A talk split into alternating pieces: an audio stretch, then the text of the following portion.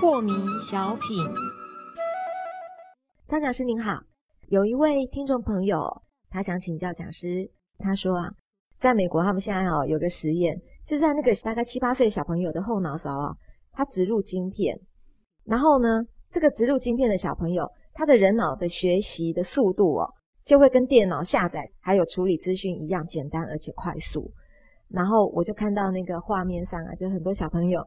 后脑勺就一块光秃秃的，它里面植入了晶片嘛。是啊。那我就不知道这些小朋友的妈妈怎么愿意让他小孩接受这样的实验。也许之后成功了，那不知道蒋师您对这样的科技您的看法怎么样？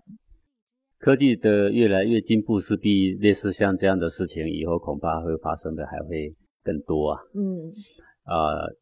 也许让这个小孩更厉害，也许让他的思维更敏锐，也许让他能够记忆更多的事情，也许让他对答能够口若悬河，是啊，这都是有可能的。但是我们要问的是，他快乐吗？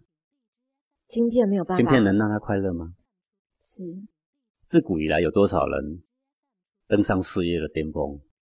有多少人如日中天？有多少人功成名就？嗯，歌星明星那么的出名。是，那他们快乐吗？嗯，安详吗？据我们知道，是一个人的时候自在逍遥吗？还是不知所措呢？在高峰的时候宁静安详吗？还是战战兢兢呢？还没得到的时候，整日想着争着要得到；等到得到的时候，又整日想着怎么不能失去，对不对？嗯哼。我想我们父母应该要所当知的就是。我们想要尽量给小孩这个小孩那个，有没有？无非是我们希望他过得快乐。是。但是当你有一天你发现你给他更多，他越不快乐的时候，我们为人父母是不是应该要想一想，不要揠苗助长？嗯。应该把你那个干涉小孩的那只手收回来。是。我看那个一篇报道嘛，比尔盖茨说，他呢不会给财产给那么多给小孩，他让这小孩知道说。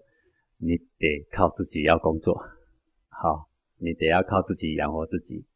呃，他希望小孩子很快乐过下一辈子，但是不希望他毫无责任，整天只会纵欲，那是比地狱还不如的一种生活。对，他说他要把他一辈子全部的钱，几乎全部了，都捐给某一个基金会。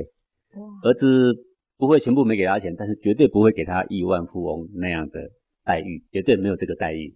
所以父母要有这样的态度，对吗？对你必须要如此，小孩子才不会变软脚虾。是，好，呃，看一看前车之鉴啊，那么我们就应该想想，不要重蹈覆辙。对，所有的留大笔财富给小孩的，几乎都在打官司，几乎都在兄弟戏强，是，对不对？是，啊，自家人惨杀，要不呢，就是挥霍无度，纵欲伤身。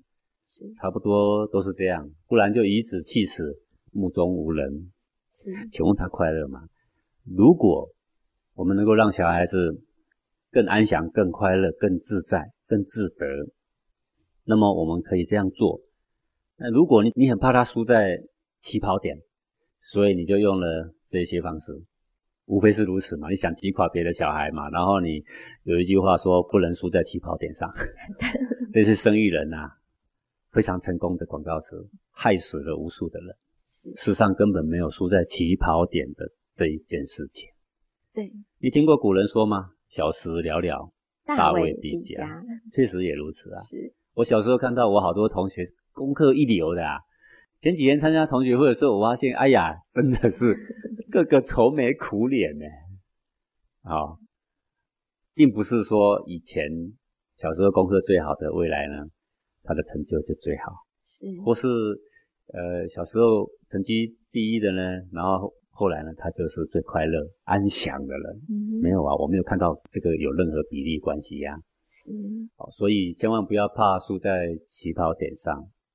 呃，一个人如果能够有空闲的时候，在田埂间看看农夫种田，可以闲来无事在那一边看个一两个小时，甚至一个下午，闻闻泥土的芳香。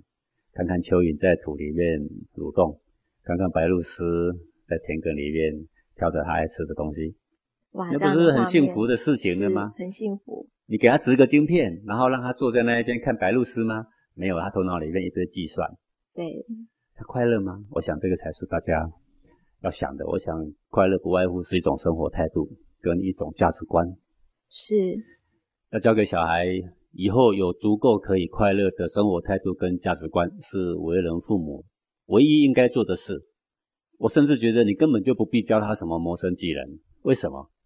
久而久之，他就自己会了。他在社会上慢慢的磨练的时候，他会观察，他自己学的才是他的，这个才是最重要的事情。是，所以讲师这样看来哦，就是说我们的思考逻辑、脑袋的部分用晶片好像是真的可行哦。可是这个烦恼过爱呀、这件事情，好像没有任何科技是可以办得到的、哦。目前没有，它完全是依身体里面的气血的形态，对，在黄庭中如何翻涌是所形成的。是，除了古圣先贤教我们唯精唯一、允直觉中的心法，能够跳脱它的影响之外，是其余的芸芸众生，这个万分之九千九百九十九都是在这个漩涡里面是出不来。几十万人里面，看看能不能出一个有觉悟特质的人。是，所以这是极少极少能够从烦恼挂碍里面啊有解脱的本领的。